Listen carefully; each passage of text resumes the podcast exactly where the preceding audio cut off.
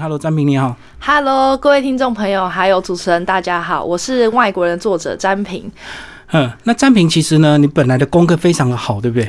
就是对我一路都是乖乖牌好学生，嗯那我就是北一女台大，但是功课好意思是我会考试，我会念书，那我需要人家给我一个就是目标，就是说我嗯今天、我今年这次段考要考第前三名，那我的目标是北一女，我目标是台大，可是我就是我一直在依照别人。给我的路走嗯，因为我生出来就是会考试，嗯那考试对我来讲很简单，我就背一背，考高分，爸妈开心，大家都开心，所以我就这样上去北一女，上去台大。我其实很少有时间知道自己想要什么，因为对我来讲，好成绩太简单了。然后我就觉得大家想要我考商学院，那我就考商学院，所以我就这样进到台大会计系。那念会计是你跟你父母亲有影响吗？没有，就是我我爸爸是工程师，我妈妈是护士。念会计纯粹是因为我想上台大商学院，然后我只考分数填下来，分发到会计系。嗯，那我在会计系其实懵懵懂懂，就是我觉得好像不讨厌也不喜欢，但考试就是背一下，考一下就过了。然后大家会给你一个很明确的路，嗯就说：哎、会计系，那你毕业之后当会计师，会计师年收入都好几百万呐、有稳定工作，而稳定且有点像律师这样。对，然后大家他是一个至少你有师的执照，大家会尊重你。那我那时候大学就扛着这样的光环，就对，那我就当会计师，嗯那我就好好考试，好好考考过会计师，那当会计师，这样我的人生就一帆风顺。我大学的时候被灌输的观念是这样，可是我看你个性还蛮活泼，而且你在北语你也参加过一队啊，那对为什么没有想要这个比较活泼的一个就是这样？，就是因为我。就是我，我刚刚讲过，我上会计师是因为呃只考分发，所以我从来没有考虑过我自己的个性，因为我是一个非常活泼外向，然后加非常粗心的人，就是我很容易多一个多多一个零少一个零。嗯，那这个个性在会计系其实不是这么适合，因为就很粗心，差很多哎、哦，差好几百万，在事对，务所工作也，是这样。嗯，嗯但是我那个时候有点变相去压抑我很乐天、很人来疯的这个个性，就是我觉得这是我的个性，可是我应该要找一份适当的工作，那我就要压抑它。嗯，那当时我是这样想的，所以。我在我相信，在我的同学有很多人都是这样，就他们的个性也许不适合某项工作，譬如说，也许不适合医生，因为他们就是手不不小心会动一下太大的粗心，嗯可是他们就是功课好，那我就上医学院了，那我就继续照着别人给我的路走。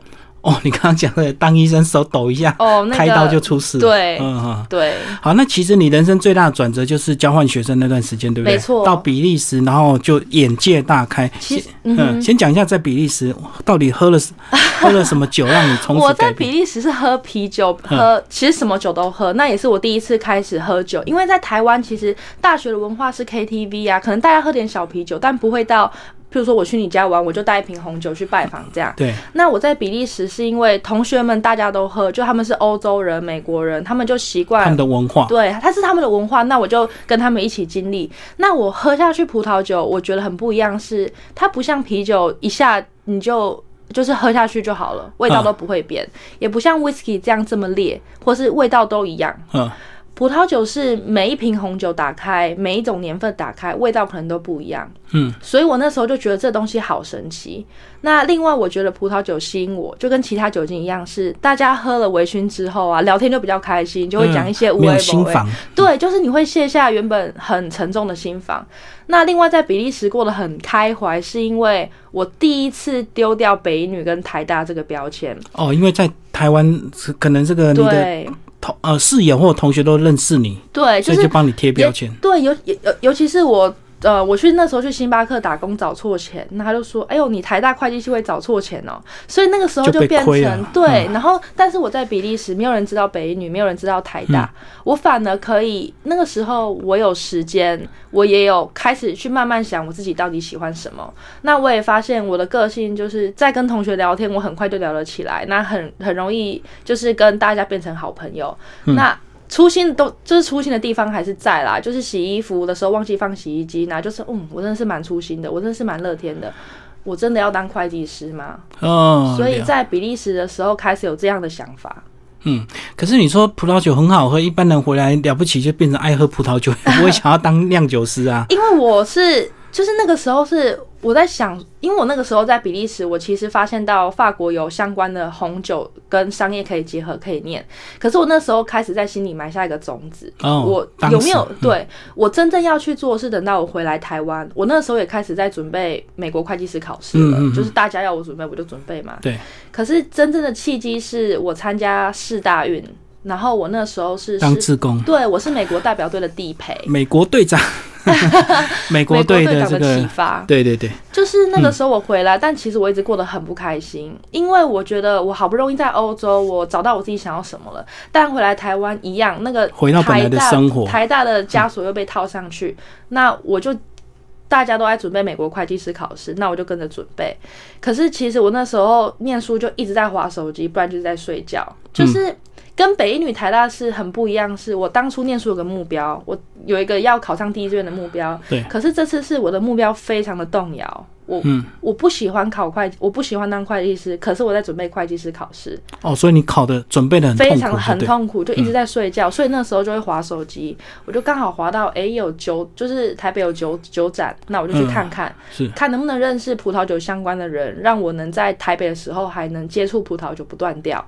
那那时候很幸运是遇到一个学姐，她之前在欧盟的葡萄酒硕士刚念回来，嗯，那我就一个大学生背着后背包，我就跟她说，哎、我想学酒，但我什么都不会，嗯，然后她就问他，好，然后他就留下我的资料。那当那个时候，民生社区刚好有一间葡萄酒专卖店在找工读生，那他就把我介绍过去。因为工读生你不需要太懂酒嘛，你就会倒酒，会擦杯子，这样就好了。对，其基本上他也是算服务生啊，只是对说他要一点点知识，可是那个知识是可以你是可以慢慢累积之前的。训练的，对，但我在那边我就做的很开心，因为我发现我每次倒酒，然后和客人微醺啊，或者是甚至讲。喝醉讲一些最后，觉得很好笑。就大家借由葡萄酒，然后在相聚在一块，即便你是不同的产业、不同的背景，大家喝完酒之后，你就是你，我就是我，就聊得很开心，所以就更笃定。哦，喝酒跟这个喝咖啡有点差别，喝咖啡喝完你还是你自己，对，喝咖啡越喝越醉，对，喝咖啡越喝越醒，酒越喝越朦胧。但是有时候，其实我觉得在最朦胧的时候是最真的你，因为像人最真诚，对，因为像我现在，我可能铺了一个面具，因为我跟你不熟，然后我不知道你你你的个性，所以我可能就就会有一点保。持距离，可是，譬如说，当我们喝点小酒，我们多聊一点，然后就，哎、你这人好酷，你这个人的背景很棒，然后我就想跟你多聊。嗯。那个时候是我真正卸下心防。所以是你最开心的那一刻。，对，嗯，所以我发现，其实我卸下心防，卸下这些第一志愿枷锁之后，我其实很喜欢葡萄酒，我想要朝这方面努力。所以那个是等于是你葡萄酒第一个相关的一个工作，但是刚好聊到这个呃听障奥运这个美国队的这个领队对你影响很大，他鼓励你去追你的梦想。他其实是那个时候是世大运青年是呃大学世大运在台北，那那个时候我就跟他说，他问我为什么想来当地陪，我就说我九月我的生命就要结束了。他就说：“你生命结束是什么意思？”我说：“我要进去事务所，可是我一点都不喜欢，而且我觉得到时候我就会没有时间做我自己的事。哦，就是那时候你九月毕业，已经准备要，我已经拿到 offer 了，然后我已经准备要到会计事务所去工作。嗯，可是大家都说事务所工作就加班加到没日没夜啊，礼拜六还要加，礼拜六早上、礼拜天早上还要做底稿，然后我就那时候就被就被吓到了，所以那时候本来应该是人生的开始，可是对你来讲是人生的结束。然后我那时候就跟那个美国队长说：“ 哎、嗯我真的我就是反正九月我的生命就要结束了，那我八月就来玩一场。嗯他就说。你的生命结束是你开始工作哦、我就说对。那你为什么要当会计师？你为什么不去学酒？嗯，那他那句话非常的当头棒喝，因为没有人会跟我讲这句话，因为我是会计师，我是会计系学会计系学生。嗯，那我准备考试也都开始了，你的同温层都是会计相关，哦所以没有人会跟你讲对他追们别的梦，想但。是我我的同学们都有一个，他们大部分我们只考大概有七成，所以大部分都是分数分发进来的。嗯，所以有个当然也有人非常喜欢会计，非常适合，但其实有蛮多人就是，嗯，这个工作不差，但是我也不知道我想要什么，那我就去了吧。有很多先赚钱再说吧。对，先赚钱再说。嗯，那那个时候，那个队长跟我讲的，就是他就是跳脱我同文层的一个人，他那你就去酒庄学酒。可是其实我知道，因为台湾气候关系没有办法生产太多葡萄酒，要学酒就要出国学。那那时候的问号是我敢不敢丢掉我二十二年来为我未来铺好的这条路，把他这条路撕开，重新开始。对，而且你马上要工作，而且还要跟家里谈判，在书里都有精彩的这个分享。对，跟谈判其实我那时候一拿到合约，然后我就先签名，因为签名之后，我就我连机票机票都买好了，这样我就没有退路了嘛。嗯嗯嗯，对，在谈判的部分就是分成主管、会计师跟家人。对，主管、会计师就大家都因为其实事务所是一个非常需要人的地方，然后你我工作不到半年就离职，然后我就觉得主主管跟会计师可能会拦我。嗯，但是我那时候跟主管谈，主管就说。我从来没有看过有一个人是因为喜欢什么东西而离开事务所。嗯，因为他尤其是跟我分享，大部分他有很多同仁就是觉得我好累，都是过劳才想。对我过劳，我想因为你还没开始劳。可是对，可是你离开到另外一间公司之后，那如果他也是加班呢？就是如果你没有嗯因为真正一个拉力把你拉离事务所的话，其实你跳到哪里都是一样的。这就是为什么他之前一直挡要离职的同仁，哎，你留下来，你再看看吧，你想好。那我跟他说，我一定要学酿酒，我好，我已经拿到合约了，我不走不行。然后他就说，你这个理由我不会挡你。嗯，会计很师跟我这样。对说，，他就说我很少看到年轻人那发现自，因为我真的蛮幸运，我发现我自己想要什么。然后他就说，你这个理由，这是你的梦，我怎么敢挡你？我没有资格挡你。所以其实会计师很阿萨里就签了。所以其实我想跟大家分享一件事是。我相信吸引力法则，就是你如果真的很喜欢一个东西的话，即便你的你不喜欢的人都会帮你拉你一把说，嗯，他可能会被你对梦想那种震撼震撼到，感受到。对，嗯所以他们那时候就这样帮我，然后我的同事也是，就是他们很早就找好人，那我同事也就是开始帮我分摊掉一些工作因。为你即将离职。对，那其实我相信最大的阻力一定是家里的这个父母亲，因为他一路看到你北一你台大，然后马上就考上这个美国会计师的执照，然后有已经有一个呃稳定的工作了，你却突然要打断，然后重新开始。先讲一下那个你准备谈判的那一晚，我知道你情绪非常的亢奋，就是我那个时候已经准备要摊牌。对我那个时候好不容易拿到会计师跟我就是的离职单，我就好，一切都准备就绪，那我等回家摊牌。可是因为爸妈其实是我最爱我的人，然后我也不想伤他们那么深，所以我在想要怎么样柔软的跟他们说，但这前提是我连机票都订好了。对那尺度的问题。对，当晚回去我就还是装乖，哎、妈妈，我今天好忙哦，妈妈我要离职了，我要去纽，我要我要去纽西兰，就突然间我就蹦出这句话，那他当时就傻了，他就哈，他就不知道回什么。那我爸那时候在后面，他非常生气，他就说：“你现在是告知，那我机会说不吗？”我说没有，我很坚定。嗯嗯，那我就我就察觉情况不对，然后我就赶快躲进房间，打住。把门锁起来。嗯，我知道。对，然后我后来就跟他们，嗯，就是其实我在那时候在房间一直哭，嗯就是我不知道，就是我就突然间伤了他们一下那种感觉。我现在讲是有点小哽咽，就是那时候我就一直在想象爸妈在外面怎么震撼，也搞不好我妈已经在红眼眶什么之类的，因为这么北女，然后。就是我从小到大都是乖乖牌，但我很少跟我爸妈讲我真正想要什么。对对。那我想对他们来讲，就是一个小女孩，然后突然间变成说：“哎、我要走了。”就这样。对他们也是个学习，因为从小小孩都听你的话，有一对天小孩他要走他自己的路，那你的情绪到底怎么样去嗯，然后重新的那个？我一直都觉得我爸妈一定是会觉得啊，我这个我这个台大女儿，我这个会计师女儿，我不能这样讲的，他们的光环不见了。我觉得他们是怕这个。嗯。可是我后来去，我后来就是等到我一切都就绪，到现在我拿到研究所，我为了写这本书，我去访问我爸，他就说、我那时候很生气，是因为我一点都不担，我不在乎你的成就，你一个女生跑这么远，我怎么照顾你？啊，你突然间就说你要去纽西兰，那你住哪里？然后工作有没有对你好？我怎么知道？哦，我觉得他的反应应该是说，你为什么没有先跟他商量？或许他可以帮你安排一些事情，而不是说变成你都安排好了才告知，他他被迫接受，对对，他就是就是我有一点把他们假想成敌人，会太坏了挡住我。对对对，然后嗯其实我后来就是真的要对爸妈好一点，因为他们是一定会支持的啦。只是就是我的手段有点太狠，因为我从小就觉得，因为这个东西其实非常的反常，因为我不觉得爸妈会轻易答应这件事。因为你假设他们一定会反对，所以你变成先斩后奏。对，然后到时候最后他我爸爸跟我聊，他是说我们其实不在乎你，其实你考北女什么啊，我我不我不在乎，我就觉得你安全就好，你快乐就好。可是你现在你突然间就跟我讲你要去这么远，然后接下来你要怎么办？你也没有跟我说，我是担心你，我才会这么生气。所以那时候我跟他们在餐厅摊牌的时候，我就在餐厅哭了，因为觉得天哪，我爸妈明明这么爱我，把他你们想错了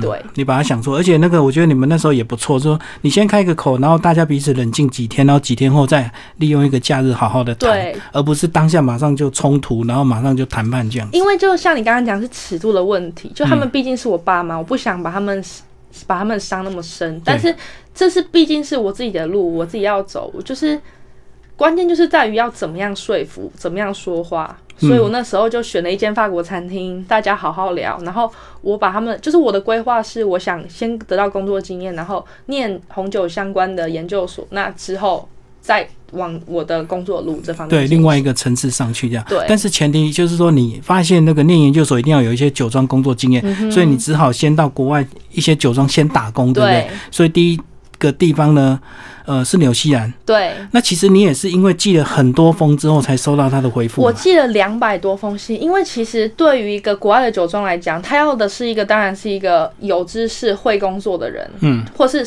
有知识，或者是你态度好。对，那我的知识方面完全是零，我大学学的会计学跟我酿酒学完全合不合上干关系对。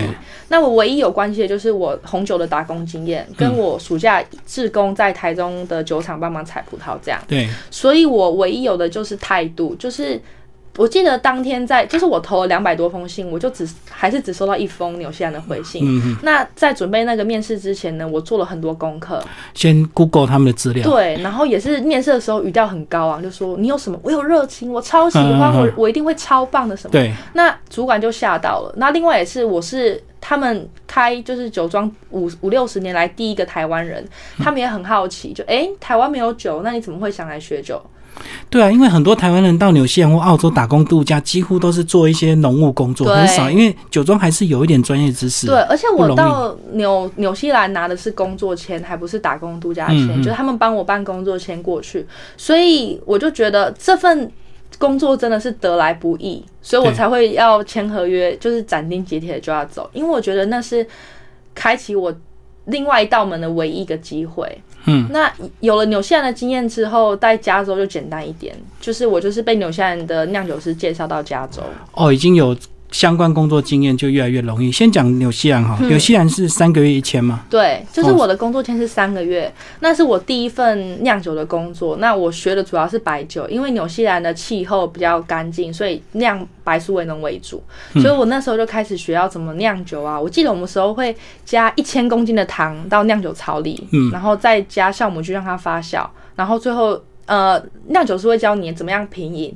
那那是我第一次学酒，我就觉得哇，这东西好酷哦，然后我一定要继续学。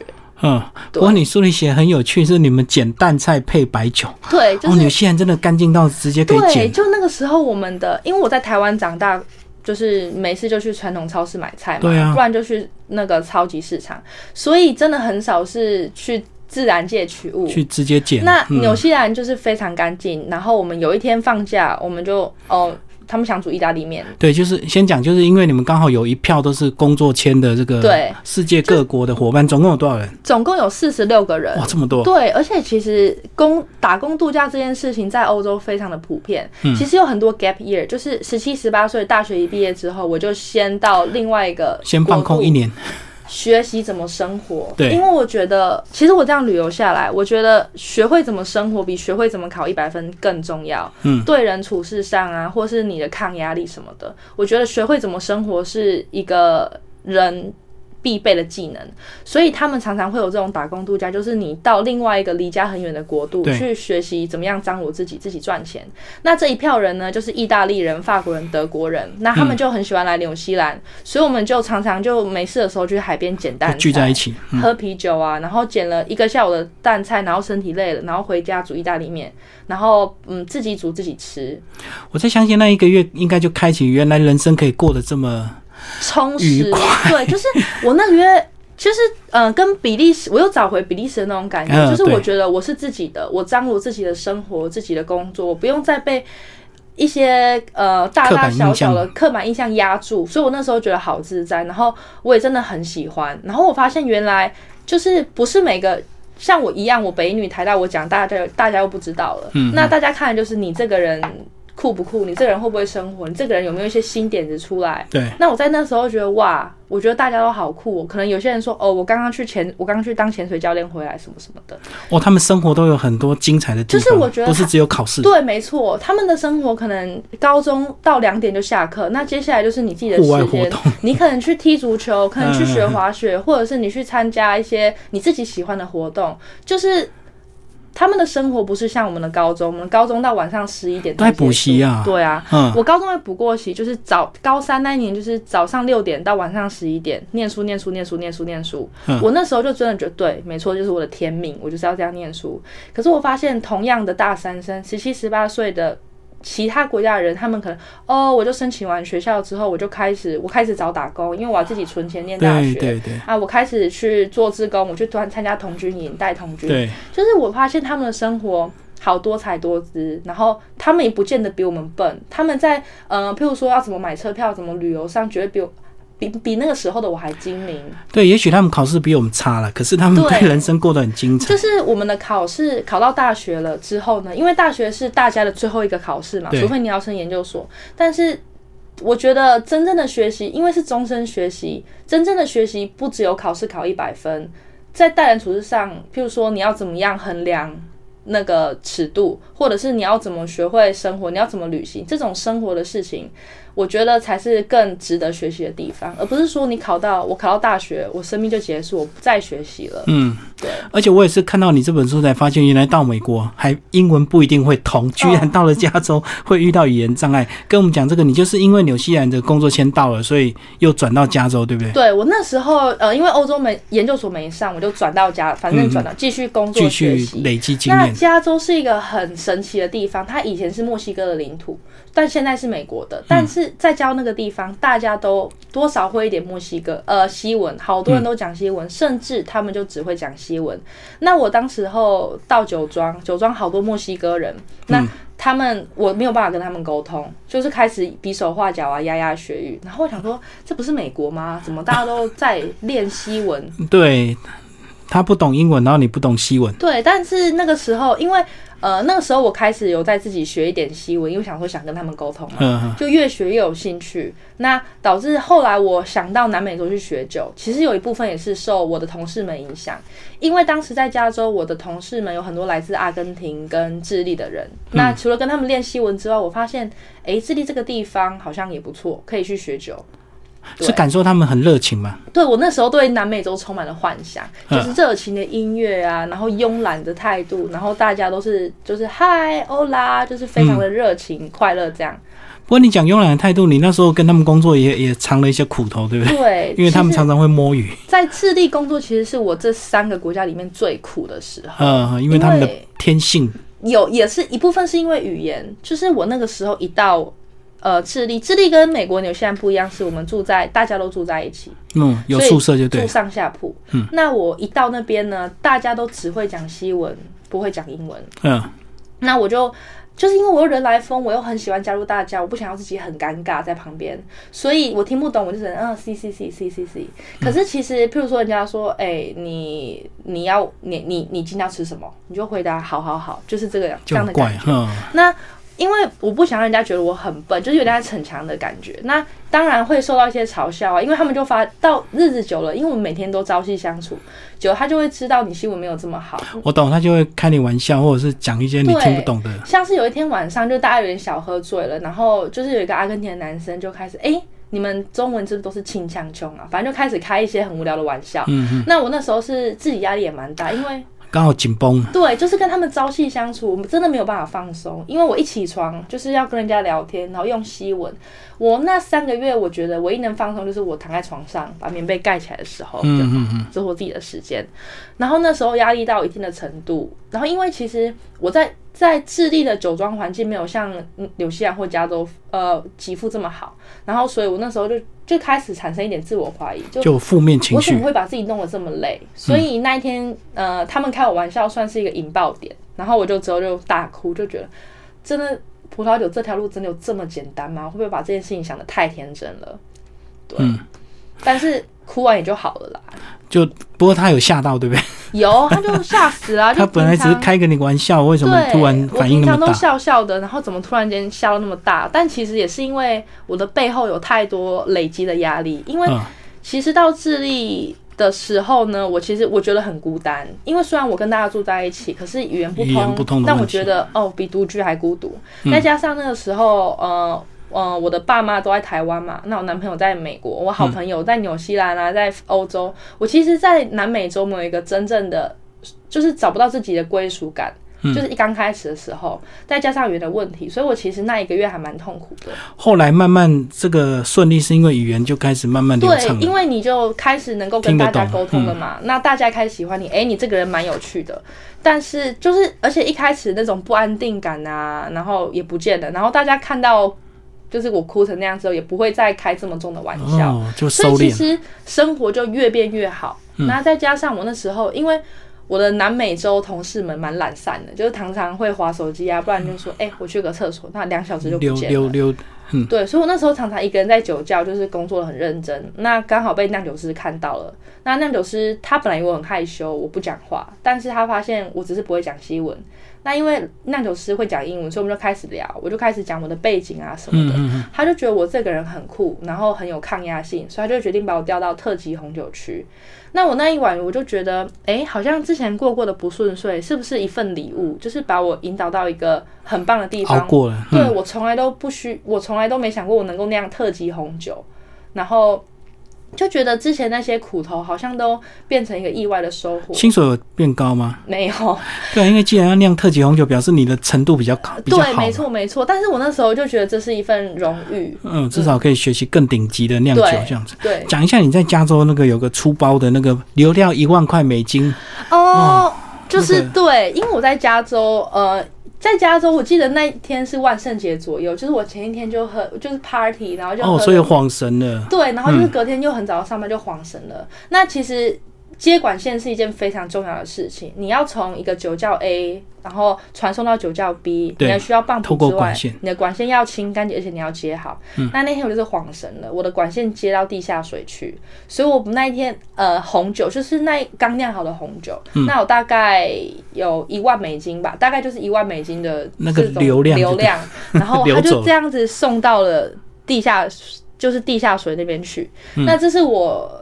其实到目前为止犯过最大最大的错误，那我觉得很尴尬，是因为那个时候我想说，怎么棒浦开了五分钟，酒都没送到，没送到 B 就对。对，那那个 B 的人就说马上暂停，结果我当场去看到那个地下水全部都是红酒，我整个心都凉了。嗯嗯，他说哇，这是多少？我们花了多少心血才酿出来的东西？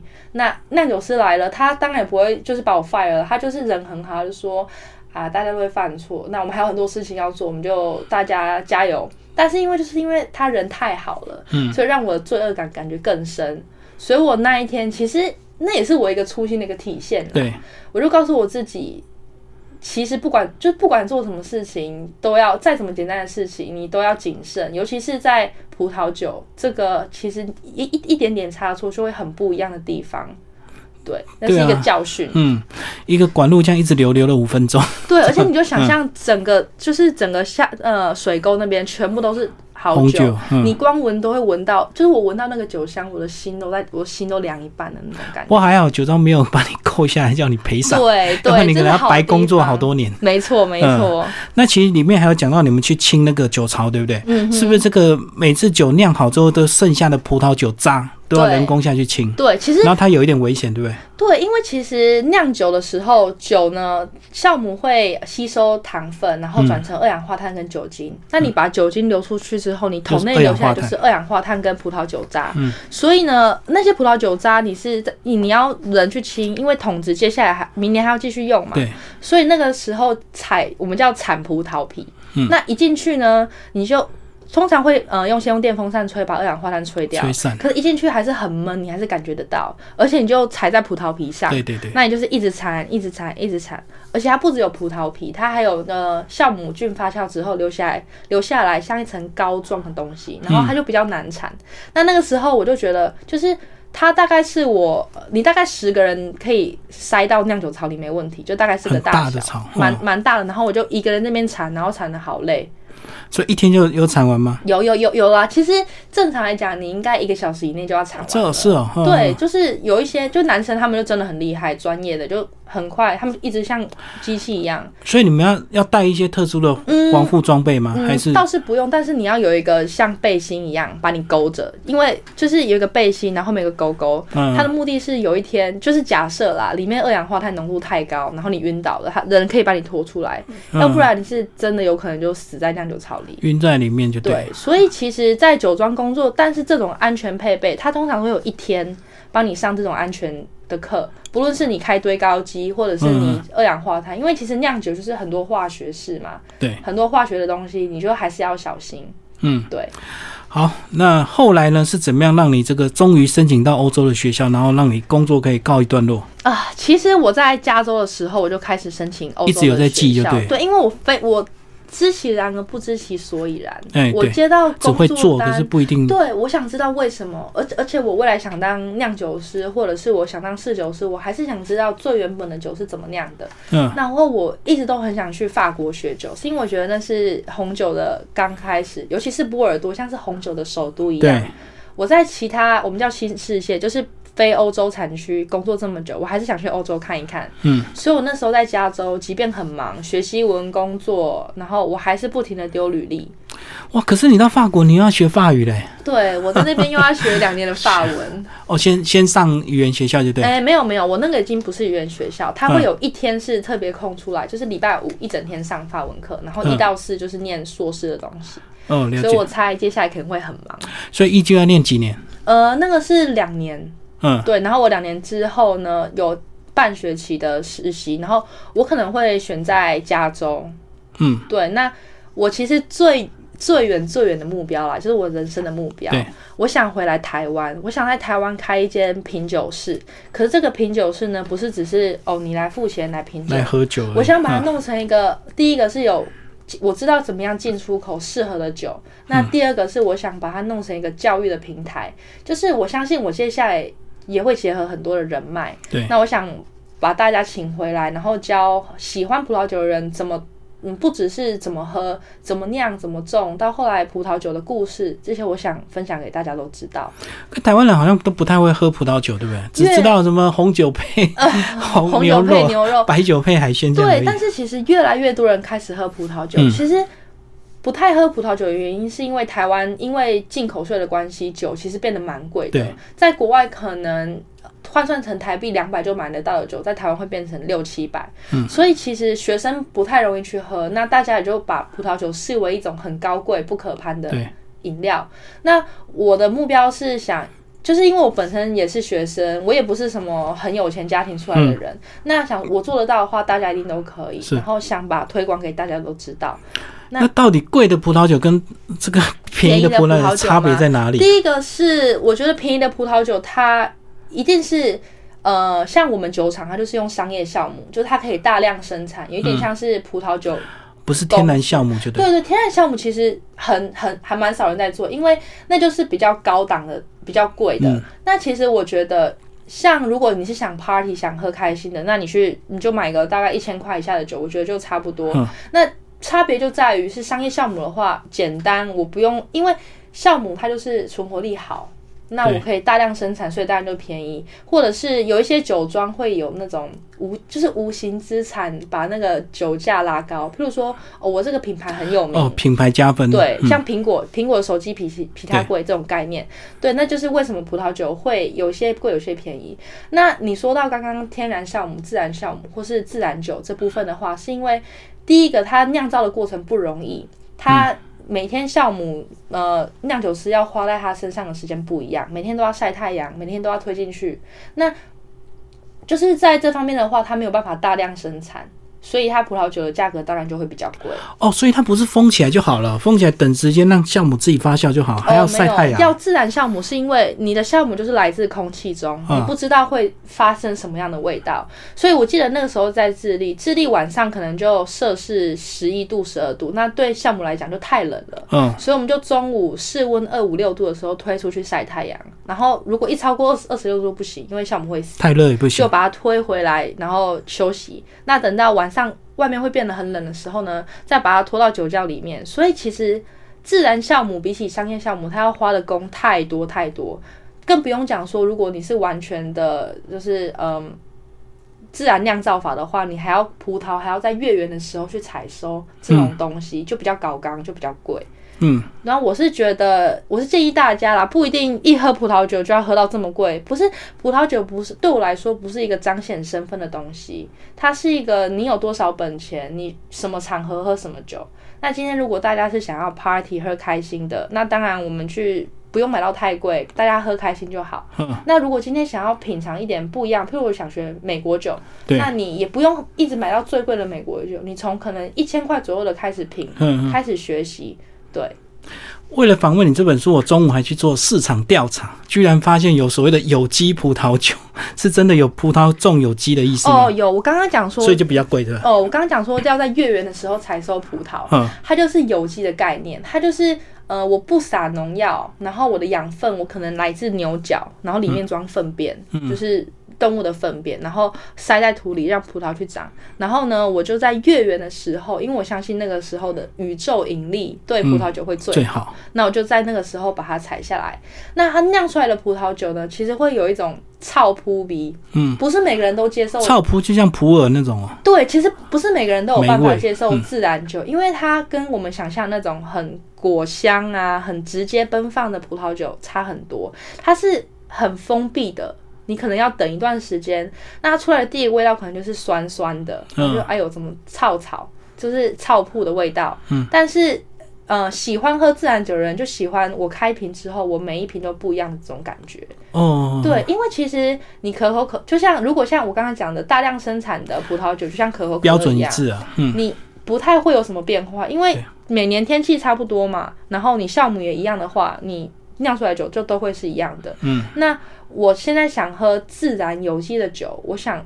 我要的是一种惊喜的感觉。对对，那这是当然，农夫或是酿酒师在酿造的过程中都要下比较多的功夫。嗯，就是比如说酿酒师要更知道什么时候应该要采收葡萄。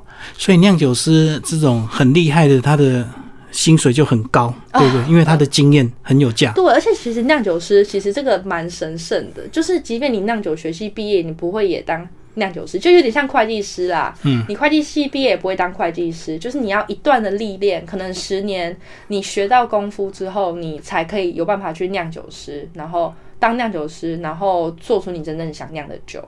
哦，所以这个呃，葡萄酒的品牌就很重要，对不对？因为这个品牌就代表它的味道，它代表它的经验。对，就是其实像呃，现在。其实，在国外酿酒学系其实一个蛮普遍的学系。其实酿酒师有一点太多了，但你要，我觉得啦，要做到一个最好的酿酒师，你真的是要对这份职业有非常大的热情。其实不管什么行业都一样，因为就是像像我朋友，他就想当酿酒师，但他就。下班之后，他会自己再去翻其他的书。我要怎么样让我的葡萄长得更好？对。那六日的时候，我就去其他地方品酒，我去采，我真的去看我的土地、我的土壤。嗯。我今年的土壤跟去年有什么不一样？真正厉害的酿酒师，他是有办法从土壤改变葡萄，到最后改变葡萄酒的味道。嗯嗯。所以，就是那是我自己的目标啦。所以一切都是经验的累积。对。所以大部分酿酒师都是酒庄的老板，对不对？因为只有他 才能够坚持这么久嘛。通常酿酒师是一个独立于就是其他层，他就是一个独立于其他层级的职业，独立的行业。那嗯嗯，酿酒呃酒庄的老板可能不一定会酿酒，他就是有钱，他就有一个酒庄，有钱就买个酒庄。他有钱喜欢酒，有一个酒庄。那酿酒师他的工作就是确保这个品牌。那我确保这间酒庄，如果是新酒庄，就是我想要酿一个好酒，让我的酒庄变有名。那如果是有名的酒庄，就是我想要确保这个呃酒庄的名声，我不想坏了它。所以其实很多像美国，因为我刚从加州回来，我知道很多美国大公司他们都会在买卖酒庄间买卖，比如说酒庄 A 今年到公司 A，因为。就是并购的关系嘛。对对对。可是酿酒师，你不可以因为并购，别人把你买走，你换老板了，你就换了一颗心。就是酿酒师，他是，我是觉得他神圣，就是还是一个结合美学与科学，然后又独立于金钱斗争的。可是欧洲很多那个老的呃那个农庄不是都是这种好几世代一直传承的对，？这就是我想去欧洲的原因。因为其实比起我刚刚讲过的加州、美洲、纽西兰，历史的关系，对，纽西，你想要在呃，因为这些国家其实都是靠科学去学酿酒，我真的去分析。可是欧洲就是很浪漫，我爸爸这样教我，我就这样酿。对对为什么不那样我不知道，反正我就是这样酿。法一直传对，可是这也变成说，我如果没有这个家里没有人在做葡萄酒，或者就断了我很难进入这个行业，因为它就是家传的嘛。对，但呃，欧洲现在也是越来越开放，也是有很多酒庄传贤不传子。嗯嗯，对，但是这就是我想去学的原因，因为第一个，他们欧洲的法规还是比较严格，就是能够加多，不能加糖、不能加水的这种东西还是存在。所以，对我真的想去欧洲看看。哦，对你书里也有讲到，有一天呢，两个人在吵架，谁的谁的国国家的酒的规矩比较严格，对对不对？那是在纽西兰，那嗯法国人跟的意大利人他们在吵，到底哪一个国家的酿酒法规比较严格？那我那时候听就觉得，哎呦，好有趣哦，因为我们在纽西兰是可以加水、可以加糖、可以加营养素，嗯，营养素让酵母长得好，酒发酵的好，那有什么不好？嗯那加糖是因为我的今年的葡萄的糖度就是不够。可，能比较酸，就加对，那我就加加点糖的目的是让酵母能够发酵，好喝。酒店酒精能够能够提高，甚至到最后你说的对，就是发酵完成之后我加一点糖，好喝。可是这种，即便这种是在欧洲是不允许的，嗯那在加州可能不用加糖，因为就够热了嘛。对就葡萄糖分就在，所以会加水，因为太热了，嗯我不想让我的呃葡萄酒发酵到糖度这么高。太浓就对。对，但我又想保留它的酸度，那我就稀加加水稀释。嗯嗯，在新世界国家，其实酿酒法规不这么严格的话，其实酿酒师是很自由。但你在欧洲，像现在呃越来越热，那你要怎么样在不加水、不加糖的情况下保有原来的品质？那这就是酿酒师的功力。对，就是他的经验法则。对，没错。嗯好，最后詹平讲一下为什么你有机会出版这本书？呃，我那个时候其实是那个时候换日线有在征稿，一毕业就出国。那我那时候就写了，因为我那时候在墨西哥，我就写了一篇文章，就是我怎么从四大会计师辞职，然后到现在准备去智利。对，我那时候就写，然后我就投给换日线。那我当时我只是想把我的心情给换日线的人知道，然后没想到那篇文章造成了很大的回响，就是不论是酿酒界、会计界的人都说，哎，这个东西好酷。对，对，那那个时候捷径文化呢的编辑，他们他就找到了我，然后他就请我能不能写一篇写一本关于葡萄酒的书，然后去呃就是鼓励年轻人追梦这样，然后想说好。因为我那时候也没有想太多，我只是很感谢捷径文化给我这个机会，能够让我记录我的人生，然后也是给我自己跟我的家人、我的朋友一个纪念品。重点是给你爸妈看。对啦 给我爸妈不是在外面混。对，嗯嗯，哦，所以等于是他们呃看到你的稿子，这个就邀约你写一整本，就对。对所以你这这本书几乎都是在智利写的、哦。我这本书对是在智利写的，因为那时候上班很忙，可是因为我想要赶在时间内出稿，所以我那时候就会每天早上五点爬起来写书，那写个一篇之后我去工作，然后回来可能再写个半篇，大概三个月的时间把这本书写出来。嗯，然后在写的过程中，我常常有很多时候都是边写边哭，就像写到我阿嬷啊，写到我爸爸妈妈回到那个情境就对。然后我就觉得哇，我真的是。他们真的是对我很好，然后就有很多哭的时候。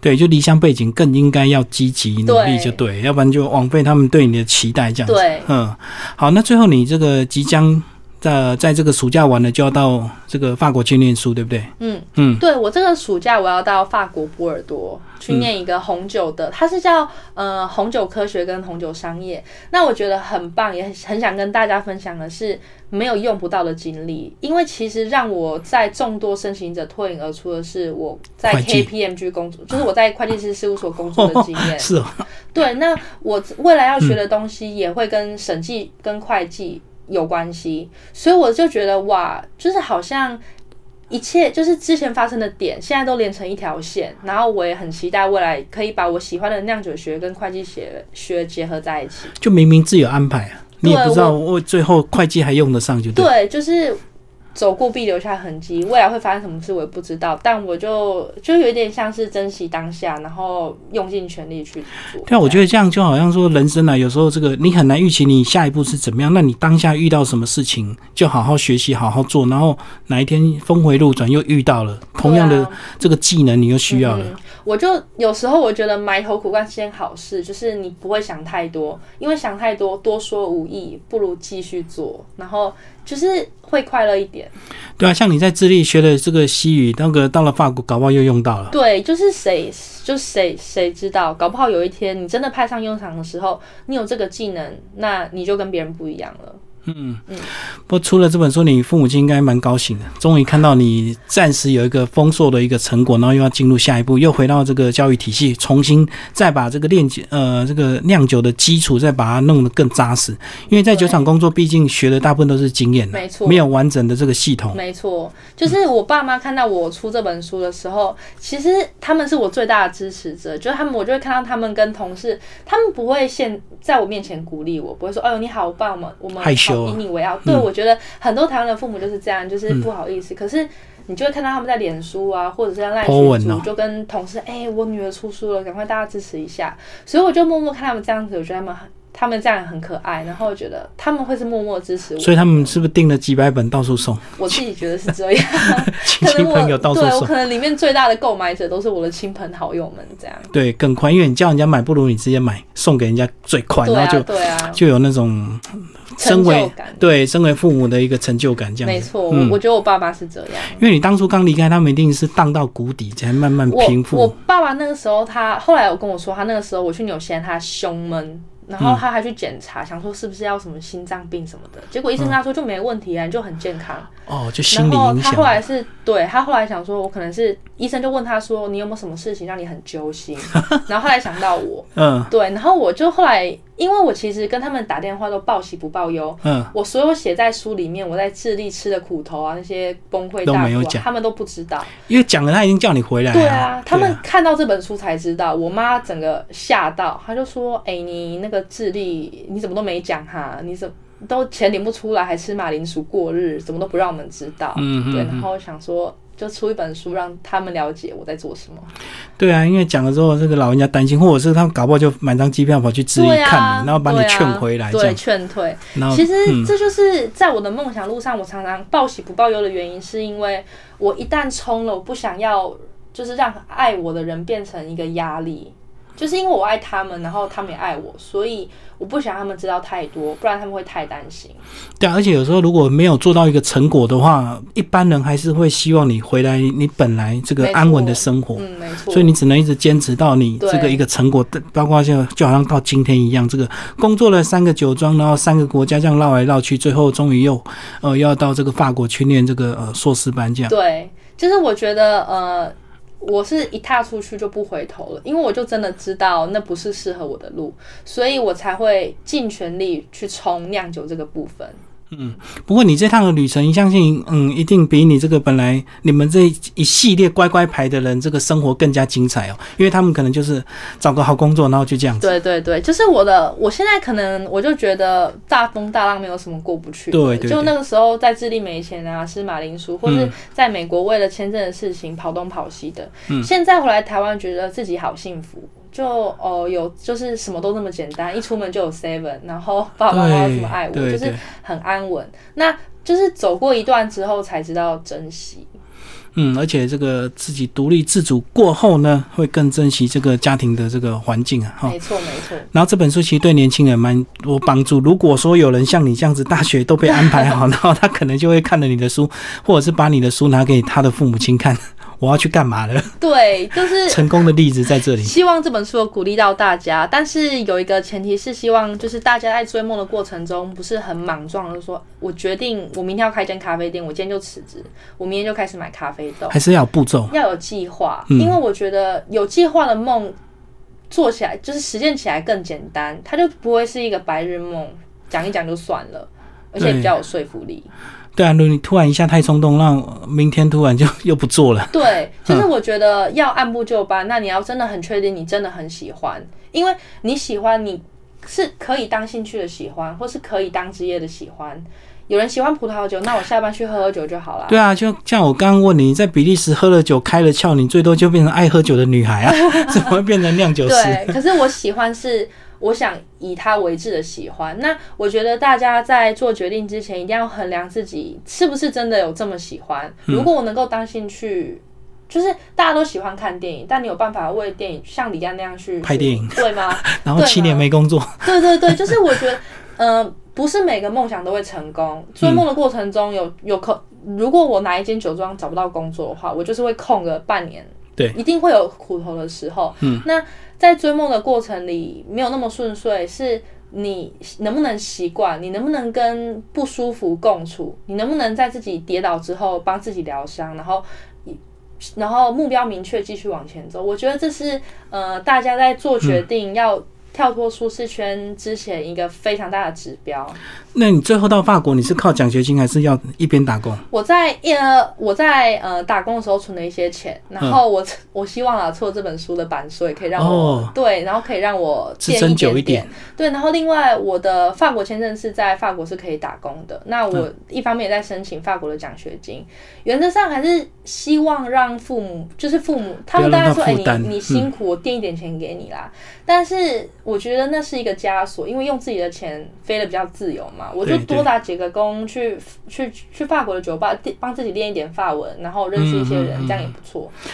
哦，确实啊，听你这样讲，你的完有一个非常完整的计划哦，自己存钱，然后申请奖学金，然后最后也可以打工这样子，嗯，不用让家里再去额外帮你负担这样，而且你要读两年多哎。对，呃，读两年，然后最后实习半年。是啊，因为其实。我想过，因为我有想，呃，选欧洲而非美国的原因，就是因为学费比较便宜，而且这部分我可以自己努力自己负担。因为两年半的呃学学期里面，你会有大概一年的地方在实习，那实习是会执行，对对对，所以其实它是其实其实还可以打平的。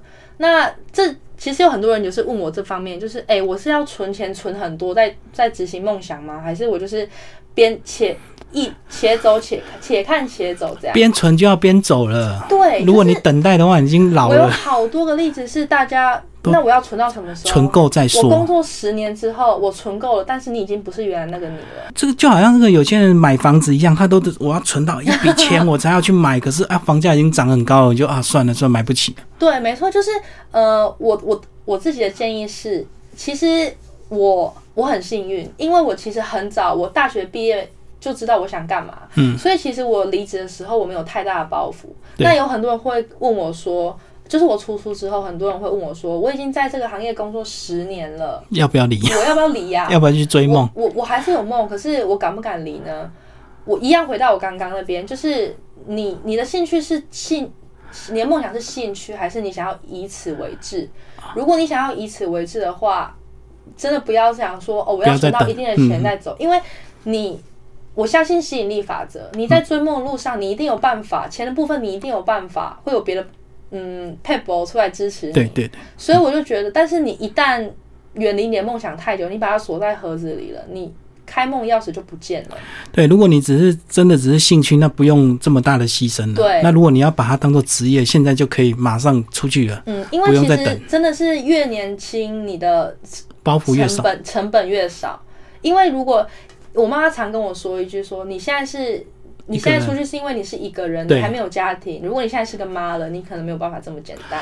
你知道为了小孩牺牲梦想，对，或者是小孩子就在那边，你要怎么出国？对啊，对。那我觉得他讲的有道理，就是对我真的是很幸运，没有家庭的包袱。所以我是鼓励大家，如果真的觉得自己很适合做什么了，真的想要以此为志了，就是。”就不要再等了吧，赶快出门，现在就订机票吧。对，但还是要先有计划。